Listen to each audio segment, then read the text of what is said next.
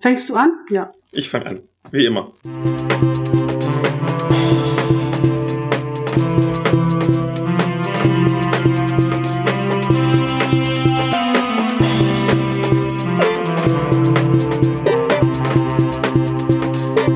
Hallo und herzlich willkommen zu dieser kleinen Bonusfolge des nerdigen und niveauvollen Trash Talks. Mein Name ist Philipp, ich bin der Blogger von Nerds gegen Stefan. Und bei Seite habe ich dieses Mal unter anderem die Elea Brandt. Hallo. Hallo.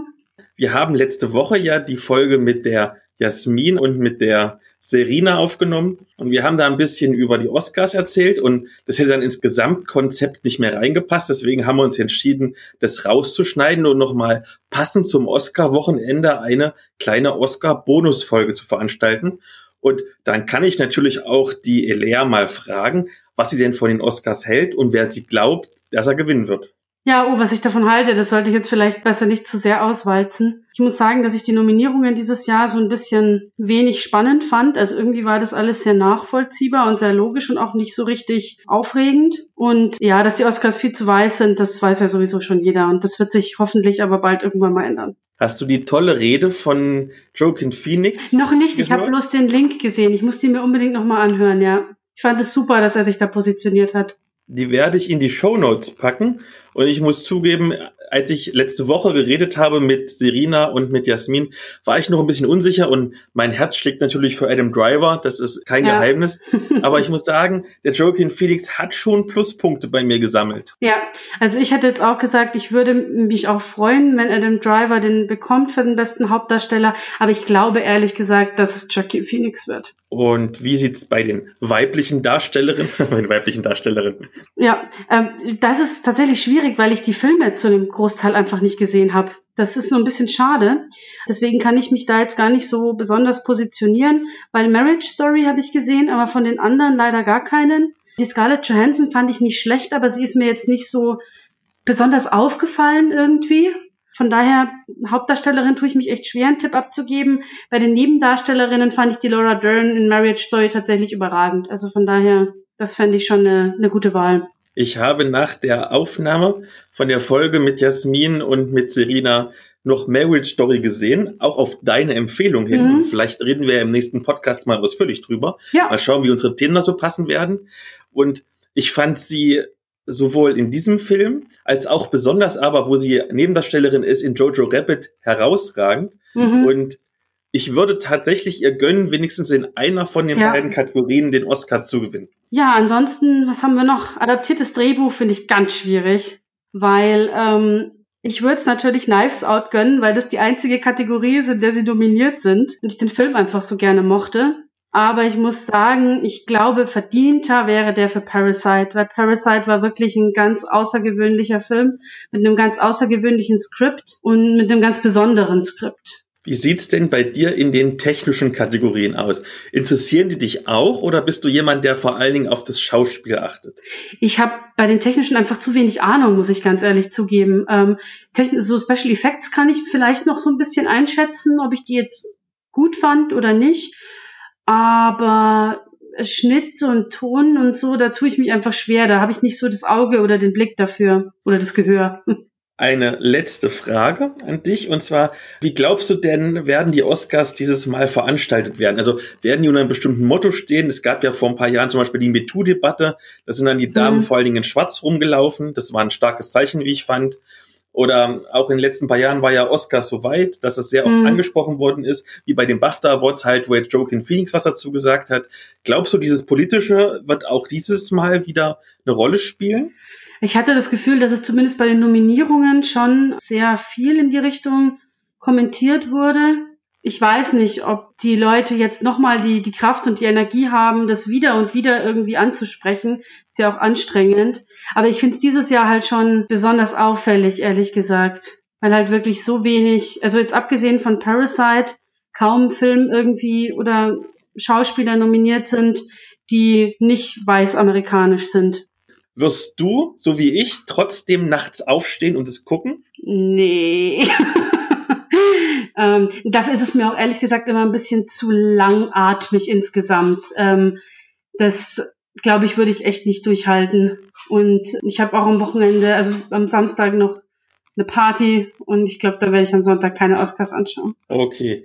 Dann danke ich dir schon mal und ich schneide jetzt das Gespräch mit Serena und Jasmin ein.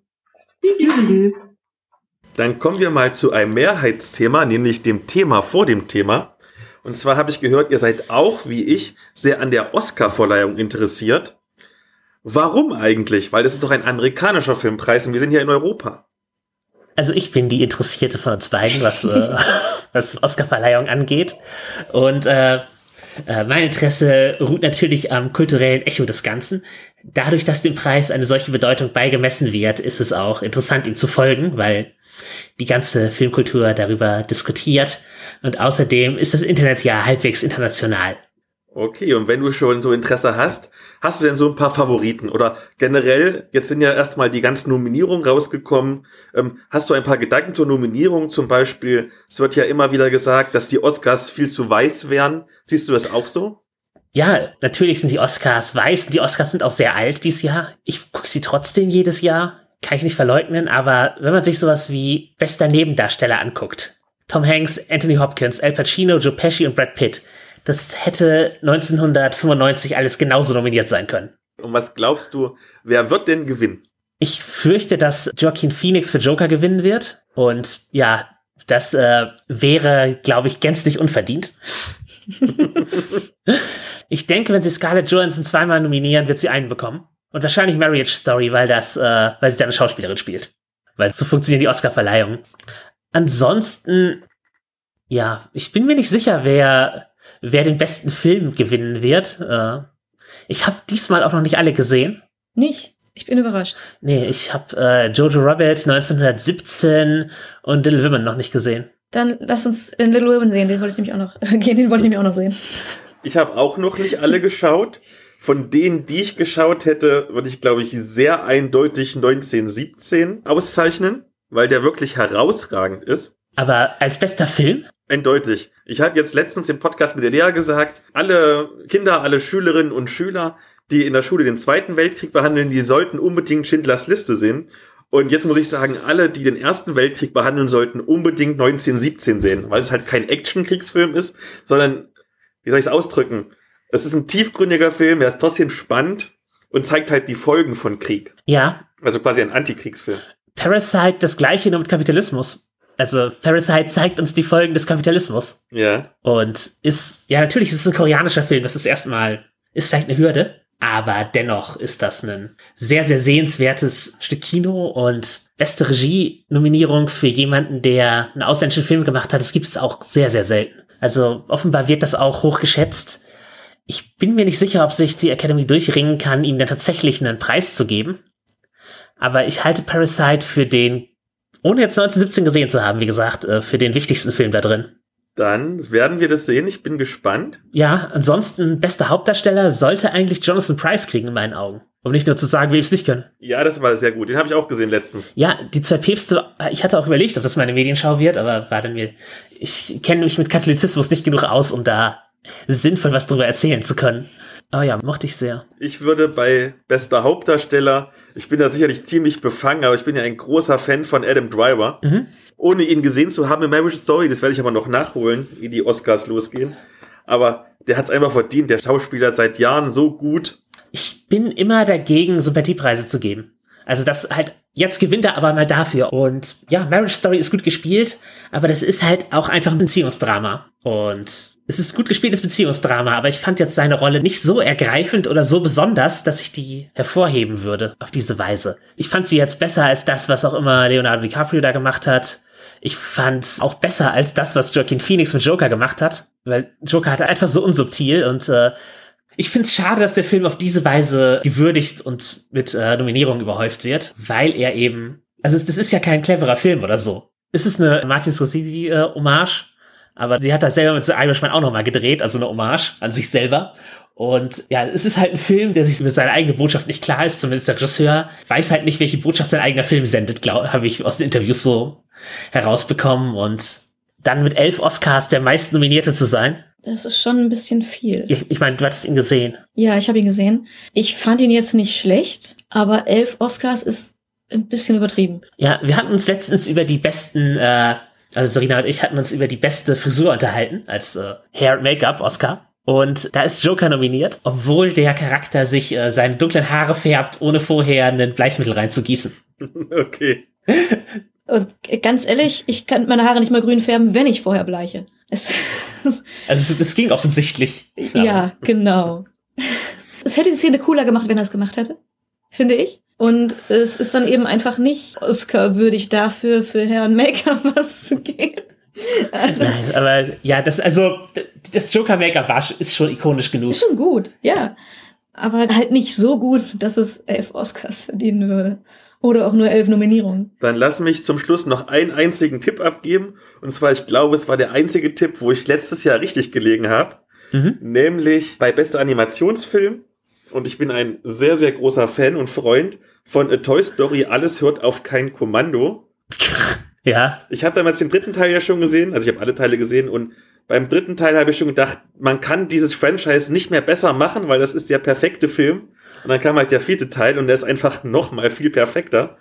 Er ist auch für Erwachsene sehr spannend und er ist vor allem auch sehr feministisch. Und bei Animationsfilmen, selbst bei den guten, ist es ja meistens doch mehr leichtere Unterhaltung mit Zwischentönen. Und da ist es schon sehr, doch sehr plakativ, aber nicht aufdringlich plakativ, sondern wirklich, man denkt, ja, das ist gut so, wie es ist. Das äh, nehme ich mal als Filmempfehlung, denn ich habe zwar die ersten drei Toy Story Filme gesehen, aber den vierten noch nicht. Solltest du tun. Ja. Sehr gut. Wobei mir gefiel der erste bisher am besten von den dreien. Ich würde Knives Out als bestes Originaldrehbuch in den Raum werfen. Oh ja, das ist ein sehr, sehr guter Film. Also es ist das, von dem ich möchte, dass es gewinnt, noch vor Parasite.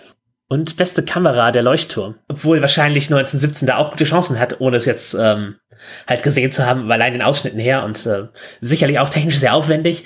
Aber ich freue mich halt immer, wenn ein Schwarz-Weiß-Film äh, genutzt wird. Und bei der Leuchtturm wurden ja auch ähm, historische Kameras verwendet. Also die, dieser nahezu viereckige Effekt entsteht eben auch dadurch, dass sie alte Kameras verwendet haben, die halt diese Bildweite haben und in den äh, 1940ern oder sowas, 1920ern gebaut wurden. Und das macht sich auch einfach bemerkbar da drin. Und ja, wenn man das Lichtbild bedenkt bei der Triton-Monolog-Szene von Willem Dafoe, das sind alles, der eigentlich auch eine Nominierung verdient hätte als bester Schauspieler. Eindeutig. Also ja, das, äh, die Kamera trägt so viel bei zu dem Film auch alleine. Aber ich war halt auch schon von äh, das Weiße Band äh, sehr überzeugt als beste Kameranominierung, wo dann äh, Avatar gewonnen hat. Und das, äh, das trage ich, das trage ich der Academy immer noch nach, dass sie den, dass sie in, in Schwarz-Weiß perfekte Optik und jemand anderes bastelt sich da mit dem Computer hin, wo er die Kamera frei positionieren kann. Dann ist es beste Kamera. Cool. Es war nur die neueste Kamera. Also es hätte den Technik-Oscar verdient, aber eben nicht den, nicht den, nicht den ja. künstlerischen. Ja. Das war schon unsere kleine Bonusfolge. Einmal mit der Serena und der Jasmin und mit der Ilea. Ja, macht's gut. Viel Spaß bei den Oscars.